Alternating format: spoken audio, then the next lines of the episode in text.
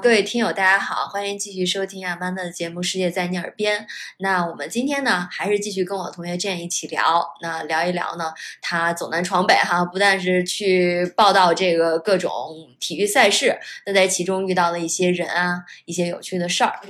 我接着说那个，就是有意思的一次是在卡塔尔啊，卡塔尔对对，卡塔尔亚运会。嗯，然后呢，当时呢，就是中东那边的那个人，他们有一些爱好，嗯，然后我们土豪比较多，是对，吧？然后但是我们外来人又是第一次去这样的地方，嗯所以很不熟悉，嗯然后可能对人与人之间的沟通，可能就有时候都会存在的一些距离感。嗯，嗯然后呢，我有一次跟我们同事一块儿去这个大巴扎，嗯当地大巴扎一个大的集市玩儿。我们两个女孩儿趁着采访间隙的时候，后来呢，当时我们在那儿玩玩，突然过了一个这个穿着大白袍子的人，然后特别直截了当，就跟我们说 “follow me”。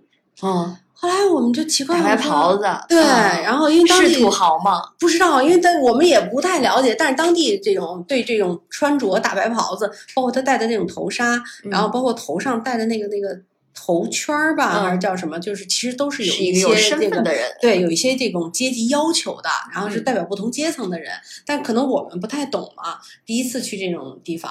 后来当时我们同事那个小姑娘就比北京姑娘嘛，比较敢做这些人，说嗯好走，跟他走。嗯我说别走啊，我说你都不认识他，就跟他走，太不安全了。然后他说没事儿，说你看看他手，第一大白天。他不会对咱们怎么样的，嗯是吧？咱也是有身份，带着 ID 卡呢。然后嗯第二，你看他手上戴着一个满钻的这个欧米伽手表，人家嗯不缺钱，人不会对咱怎么样。不会劫财，对呀、然后不定想让咱们看点什么呢，咱去看看去。嗯然后呢，我呢就是嗯半信半疑吧，反正有一些忐忑，但我也跟着他去了，毕竟嗯还是有一些好奇心在里面作祟。嗯然后跟着这个大白袍子往前走，他通过那个大巴扎往前走了走，拐了两个弯儿，然后就从大巴扎的那个集市里面出来了。后来出去，我们没想到，其实是从一个很小的门出去之后，外面还有一个小的集市，是嗯卖这个猎笋的。嗯，然后猎隼呢是当地人就是特别喜欢的一种宠物。要咱说就像玩鹰的，对对对对 对，其实我们看起来当时我挺震撼的，因为它有十几个那个架子，小木头架子，然后上面每一个架子上都并并排站了至少有七八个吧，那个鹰隼，嗯，然后它的眼睛都被蒙住了，然后它的嘴那个喙那儿也被那个粘起来了，因为它是很有攻击性嘛，嗯。所以那个。当时这个就是他们在那儿可能也就是展示品，后来我们觉得这大白袍的可能是这个鹰隼这个是一个负责人吧，或者是一个嗯小老板，对、这些这个瞧瞧我这些对珍宝，鹰嗯隼可能就是他自己的这个生意，然后带我们去看看，然后就给我们秀一下嘛。嗯啊，当时也有当地几个人在那儿挑，然后那个老板的意思就是说，我们给你给你一个棉的套袖，你套上之后，你们可以让那个鹰隼在你是那个胳膊上站一下。呃，我们不敢，今天我不敢了。我确实觉得还是因为这么有进攻击性的鸟嘛，我嗯我们还是就是呃以一个普通游客的身份照照相，然后那个围着它转几圈儿，然后我们就走了。嗯但是确实那个那次还让我们小开了一下眼界，嗯、要不然没有当地人我们就不知道还有这这么一个中。东一个特色哈，对对对，就像我刚才跟你说的，就在阿布扎比有一个这个猎隼的医院哈，嗯就是给他去救治。然后当时也是我们一个就是媒体吧，就是大家去就是带了这么一个棉套袖。当时不仅仅是照相，说谁是 volunteer，谁能上，就有一法国记者去了，然后就是喂猎鹰食，你知道吗？就放一块肉，然后放在那个。特别棉的那个厚的那个套袖上面，嗯然后让那个猎隼在那叨那块肉，是不是特怕它一下刀透了？就是啊，但是应该我想是足够厚的。嗯然后还有当时可能就是，嗯，给那个猎隼剪指甲，然后先拿那个一个氧气面罩一样的，不麻上麻醉给它弄晕，然后就给它剪那个指甲，嗯。哦，啊，这是当地特色，还让我们在新闻里看的，就是还给人买那个飞机坐票是吧？然后其实当时还展示过，他们都有一个护照，就像你说的，可能中东彼此去别的国家就是聚会啊，这个打猎哈、都带着自己的宠物出去，已经啊已经变成家里的一份子了。那也真是 都有护照了嘛嗯，高级，这宠对啊的高级啊，嗯嗯然后我记得就是前几年我们去的俄罗斯的喀山，嗯然后喀山那个地方城市不大，然后城市很悠闲，然后可能去那儿的中国人也不多，那基本上我看都没有中国餐馆儿这样子的。嗯然后我们去那儿，我们去了这么几组人吧，我们分住在两个不同的地方，中间还要差个得有个几站地的时间。嗯然后晚上我们一起工作完开完会，然后另一拨人呢就要回自己的驻地。那怎么走呢？如果白天的话，他们有一条这个城市的轻轨，从东到西就那一条。但是那儿的人好像好像普遍休息的比较早，哦因为晚上没什么事儿，然后好像也没有什么太多的娱乐活动，反正轻轨可能八九点钟就不开了。然后我们说他们怎么回去呢？我就到那儿，可以说到了很久吧，就基本上我们可能在那儿待了有二十天，我好像就没见过出租车，可能是在机场或在哪儿哈，但是我真没见过就城里面跑出租车。然后头几天的时候，我们就可能叫，比如说认识的志愿者或者是老板就帮我们送回去，但你不能天天叫人家，天天开会。嗯嗯嗯，后来我们同事发现了，他们在就这个运动会，他没有安排这种 shuttle bus 这种接送车没有没有，因为他没有，媒体媒体村，哦因为他不属于是特别一类的那种大型运动会。嗯然后呢，我们同事就是说试试吧，那站路边去找找出租车吧，看有没有。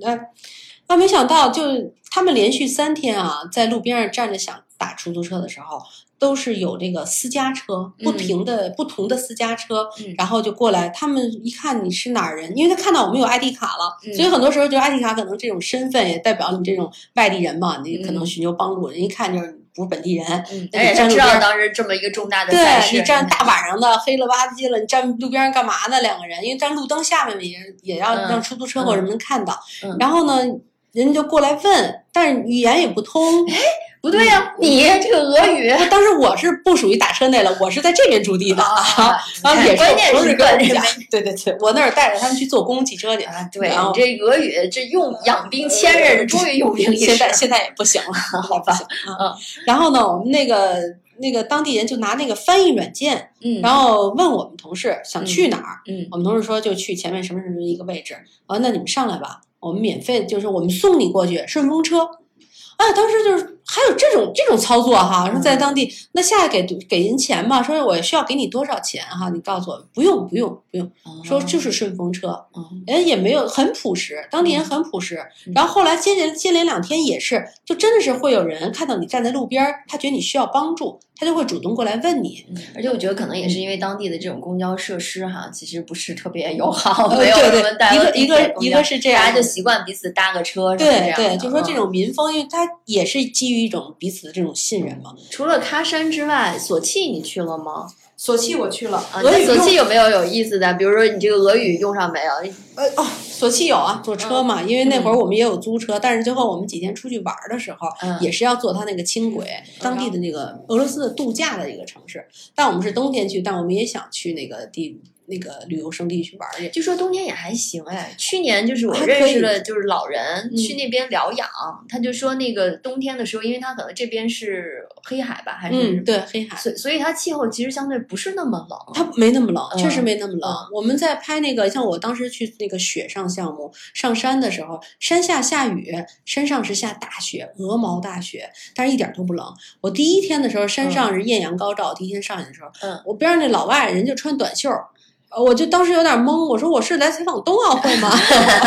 我为什么他们穿着短袖儿？夏季奥运会，对，但我确实也不冷，我把羽绒服也脱了，我就穿着里边的一个抓绒衣，所以人家选那个气候非常好，对，还是有道理的。对啊对，气候很好。嗯然后在那儿就感觉吧，我们去问路嘛，哎呀，那个俄罗斯的大爷大妈呀，就跟北京的这个居委会大爷大妈有一拼，特别热情。我带你去。对，就是你问什么，就是你问一个问题上来，这个一个你问一个大妈说这个地方怎么走，她能把身边的大爷大妈都招呼过来啊。她这个小姑娘要去哪哪哪儿，我们怎么怎么着，然后这个大妈就告诉你那么走，那个人就说哎这样走会更好。然后我说哎呀，这是我这确实非常非常热情，但我就听了，我这听力有多少年没用过俄语了。立马立马你的听力涨了又回来了，涨了涨涨了涨是吧？嗯实力实力提升了。对特别特别热情，然后就感觉这个啊，在这儿我不会迷路，你随便问人问个什么问题都没问题，呃，尤其要问大爷大妈。十个帮一个。对对对对对，哎，刚才说的都是感动哈，然后工作的事儿，但是我知道，就去国外有一个比较痛苦的，就是对于一般游客来说也是，就是呃，除了中餐以外，咱这胃受不了这个太长时间的冷的西餐。那你这个去工作，其实一一工作可能也至少一个星期十几天哈，这事儿怎么解决？哎呦，你说到这个重点了，重点非非常重点嗯。我觉得对于我来讲，就典型的一个中国人的胃，嗯而且是一典型的北方人的胃，然后土生土长的这个北京人。对嗯你像我吧，以前就是上大学之前，我没出过北京。我第嗯一次出北京是大三的时候，和那个我的同学坐火车去呼和浩特玩儿，那是我第一次坐火车。当时还受到我们外地同学的嘲笑，然后就是说你这个啊哪儿都没去学都没出过对对对对，你这怎么混的呀？是吧嗯？还没想到大学毕业以后成一这走远了对，四处去。嗯我当时印象特深的就是我自己最开始对美食的那种困惑，因为你太习惯于北方的美食了，觉得啊嗯可能全天下都是这样。因为井底之蛙嘛，我没有去过别的地方。我第一次去无锡，我记得那会儿嗯吃清蒸鱼是甜的，嗯，哎呀，我就想。这鱼在我胃，在我印象里，这不是得滴点酱油是吧？胃里里那切点只有一种葱丝儿，咸的概念。对，怎么会是甜的呢？嗯啊，当时接受不了。但是只要在中国，在国内，那我这个胃怎么都能给它填满，而且很满足。嗯但是出了国之后，发现，哎呀，太痛苦了。嗯，尤其是你说你热爱的那个英格兰哈，对对对对，尤其是对不对？有文化，有历史，然后又绅士，但是这个吃，对不对？除了炸鱼薯条，没有什么特色了。嗯、，对呀、你到那儿，我到那儿了之后，你不能天天吃中餐吧？我印象中刚开始，因为我老公那儿读书的时候，我去探亲，那时候也没什么钱，纯粹自己自费去那儿玩儿。嗯然后呢，到了一个小城镇、小山村的那么一个很小的一个地方，有一中餐馆儿。嗯他说这儿有一中餐馆，咱们去吃吧。好，进去了，很小的一盘宫保鸡丁儿，当时我印象特深，八点五欧，呃，八点五磅，而且当时我去的是一比十五的汇率。妈哎呀，我说我吃这一盘宫保鸡丁，我这心疼啊！啊，一一小碗米饭也是要三四磅这种。然后呢，你又不可再加上就是说，比如我们出公差的时候，你又不可能天天去下馆子，你没有那个时间。即使你有了那个经济能力，你也没有那个时间。所以就大部分时间就只能自己来。后是后来改 DIY 了哈，对，工具全搬过去，然后创意菜，嗯开始的时候，像我那次在雅典奥运会，那会儿大家没什么经验，就带点方便面、挂面，带个那个锅就了不起了。那会儿觉得，哎呀，已经带了很多了。那其实你老吃方便面也不行，尤其我大学毕业之后没怎么吃过方便面，呃，我可能就不一个家在北京的人，对不对？连食堂估计吃的都不对对对对多，怎么还能忍住方便面呢？是是是。然后等到那儿之后呢，有一次我印象特深，就大家吃当地的菜，尤其我们住那媒体村，早餐二十天如一日，四个菜是一样的，嗯就吃了四天三天。我印象中有一个那个番茄焗豆。印象特深，这是最就最传统的那个欧式的早餐嘛。然后有一个那个嗯，就是英式的，鱼肠吧，还是泥肠，嗯小泥肠，炸小泥肠，猪肉小泥肠，然后那个炒鸡蛋，而且是那种欧式的炒鸡蛋，炒的稀稀烂烂的那种，就 omelette 那种啊，对对对对对，就对在一块儿对对对对，欧式。然后还有一个我忘了，反正就四天都是一样，而且没有味儿。我天天也不能撒点盐，撒点胡椒啊！哎呀，这就真是胃里寡淡的很。嗯然后有一天也是赛事过半了，我们头儿给大家开完会，端上来两盒饺子。哎呦，哎呦我的天呐，人间美就大家味所有人的眼睛都放光，你知道吗？因为当时我们都是第一次去那么远的地方，那么长时间，没有太多经验，说带什么吃的。嗯但是领导那儿相对就是说好一点，也有这个人从外面买一些吃的回来。嗯然后，但我们因为平常不在那个 IBC 里面办公，都要撒到外面去采访，所以我们在这个自己的这个驻地吃饭的时间很少，机会。结果领导突然晚上变出两盒饺子来，我们都惊着了。冻的还是现包的？应该是现包的，就是外边中餐馆儿的，这太绝了嗯肯定不是速冻的嗯，然后白菜馅儿的。嗯，哎呀，我们就就 还管它什么馅儿？但是每人也 放光这还还很收敛，因为 不够吃啊，就是说狼多肉少啊嗯。我还有幸我自己加了两个吃，我到现在就这么多年过，十多年过去了，得有嗯快二十，零四年嘛，嗯雅典奥运会，这么多年过去了，我就还能记得那个饺子，那叫一个香啊，那是我这辈子到现在为止啊最吃最香的饺子那个味道真的是让你只需要前面十天的这个呃，真是番茄炒豆的铺垫，真受不了。嗯后来慢慢的，大家就都有经验了。然后出差有那么几个法宝，如果是这种短距离的、方便的，要带电热杯，就不锈钢的一个大圆缸的，然后底下带一个那个电电冷源。涮小火锅儿，太对了，火锅能没有火锅解决不了的问题。然后这个一顿不能就是两顿。煮面、熬粥、嗯呃火锅、呃蒸米饭。只要你能愿意的自己炒俩菜也行，在里边儿不就小一点儿锅小一点儿嘛。嗯然后还有一个就是有条件的，比如说大家一起集体出去，那就分工明确了，带电磁炉。哦，哇塞，我们可以不带锅，因为到当地可以去买，因为老外的很多的那种厨房用品它是电磁炉的，所以我们买电买一个电磁炉上面适用的小锅是不成问题的。哎，电磁炉这种托运没问题，可以，可以哦，可以哦，由于现在做的也越来越小，嗯然后还有这个大家比如说擀面杖，擀面杖，这就是因为这是在国外买不到的。顿顿都要吃饺子？对，就你比如说擀个面条，擀个饺子，你关键时刻没有啊，你不能嗯老拿啤酒瓶子擀啊。哎，我跟你说，有一个等于擀面杖的东西是什么？嗯保鲜膜，那个桶儿，哦，那个桶，我当时想不会粘吗？那个桶也会粘呀、你裹点面啊。就是就是，如果当然你你们有条件分工带擀面杖是可以的，嗯我就想有时候可以拿这个当。嗯，然后调料，比如老干妈，这是必须的。对对对，榨菜嗯，然后醋、酱油可以不带，因为酱油很多地方可以买到，但是醋没有。对，其实现在带的呢，除了就这几样硬件之外，软件已经相对少了很多了。比如说有中国超市，你一次性的你买几个就就可以，贵是贵点，大家一起嘛，你也不会花太多的钱。嗯然后呢，再一个呢，就是到当地超市什么去考察，而且有些菜不认识。就就地取材是吧？对对对开始创意菜了。有人嗯不认识，我记得我那会儿去英国的时候，去那个菜市场里面，因为他们好像青菜也不是很多，经常都是做成那种那个沙拉菜。而且一包我一包的没有西方人他不怎么吃叶儿菜，对他们其实把叶儿有时候都扔了，要菜也只吃对杆儿那部分。嗯对对，而且嗯他们就比如说什么生菜呀，什么小的那种小薄荷叶呀，然后那种小苦菊，就咱们像菊花就只能拌沙拉，对就就这种想法。就是沙拉。对然后这种菜你是非常不适合炒，一炒就没了，就缩水很厉害。嗯你放锅里煮面一缩也没了，一嗯烫也都软了。然后我说那怎么办？我发现了一个当地就有点像咱们那种广式的芥兰，嗯但是它比芥兰要大一号。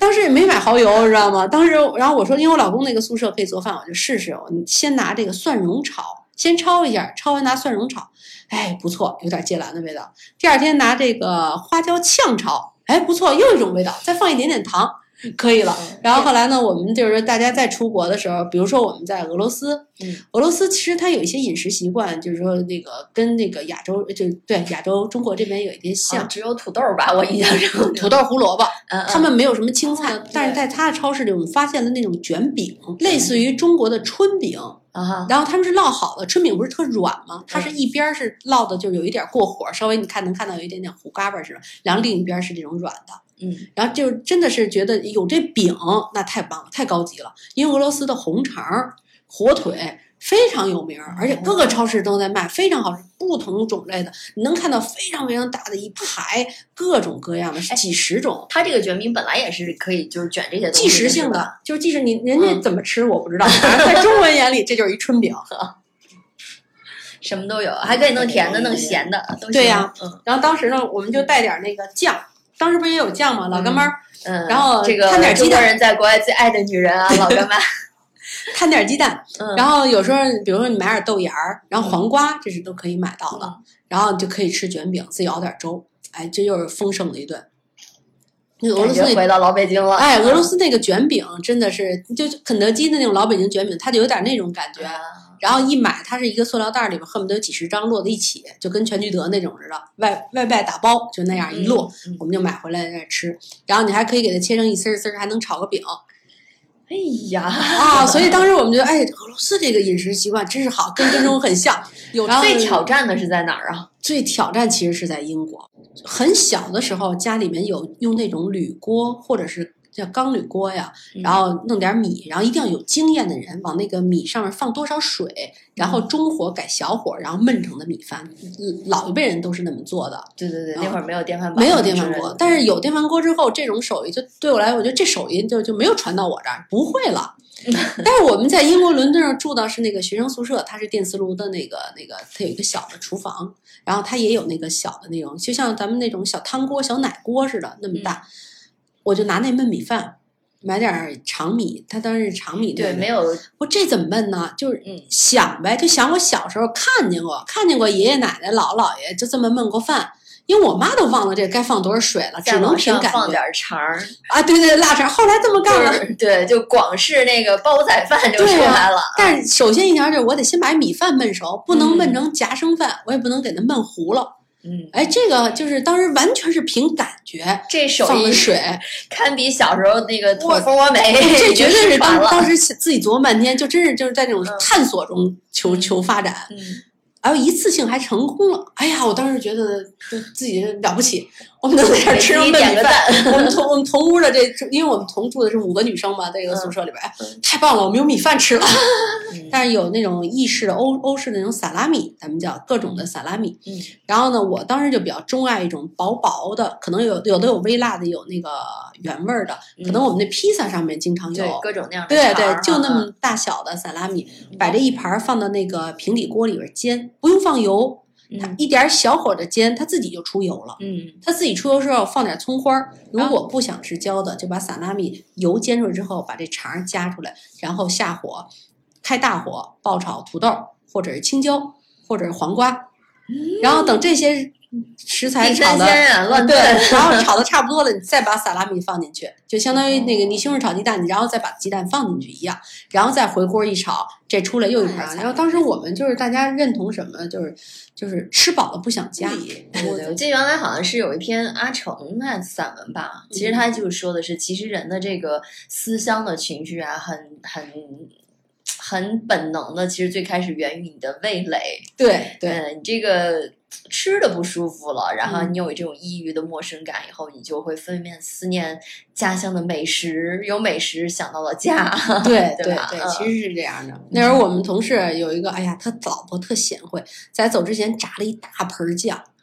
然后给他带上，然后我们就是反正那会儿也没被查出来，我们就把这酱带到人家国内，呃带到俄罗斯境内去了。嗯我们买了好多那个刀削面，就那种有不是有那种干的脱水的刀削面嘛，超市里面都有。炸酱面都搞出炸酱哎呀，吃几顿炸酱面，觉得那叫一个香啊！因为那边当时我们去的时候冬天也冷，你就把那个酱就放在阳台上或窗户上就行了，嗯也不会坏。嗯，炸好的是在酒店的阳台上做饭，对对吧？对对，这还是比较明智的。外边下着雪，我们在阳台上做饭，穿着羽绒服，插着电烤胸前暖，风吹背后寒。呃，没关系，为了美食，一切都不重要。而且这个是比较明智的哈，因为前一段其实也有新闻说，中国的游客在德国啊，就是这个，因为在屋里哈吃，现在因为很方便的那种，嗯，自然是小火锅然后把人家报警器给。就是人家有烟嘛，哦然后就就这个出警了，对 对出警来，然后就让德国的警察叔叔这个实在是太诧异了，说这到底是个什么中国的秘密武器？然后结果，而且一旦出警了之后，你不管有没有火警，那一定是要付这个 出警费的，对对对对所以这这还是常在江湖走，比较有经验哈。要要吃，咱上阳台吃。对，我们吃了几次几次火锅，也是在阳台上吃到的，哦一定要这个注意安全，呃，不要惹事儿。对对啊对对对，虽然就是外国人他理解不了我们这个中国胃的这种嗯强烈渴望，对但是我们呢，可能入乡随俗也是要注意到人家酒店的一些规矩和，安全。我说这这大家这真的要出行在外的话，一定要注意。所以什么叫烟火呀？人间烟火，我们这没烟没火，怎么能有美食呢？对不对？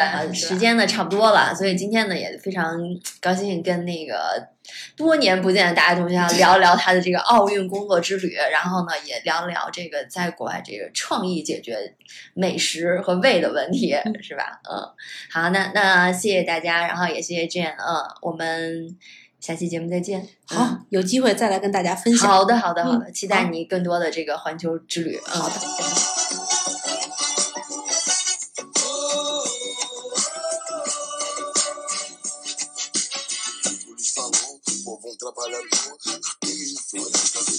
de amor.